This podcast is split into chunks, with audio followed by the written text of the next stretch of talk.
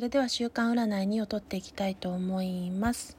成果が日の目を見るタイミング努力が形をなすタイミングが来ております。3のカード正1です。そして変転カード区切りと移り変わりを得ることによって成功と祝福のカードカップの3が出ておりますが運や環境仲間の助力のもとにその成功を成し遂げるわけですので感謝の念やそこに敬意を払うことを忘れてはいけません。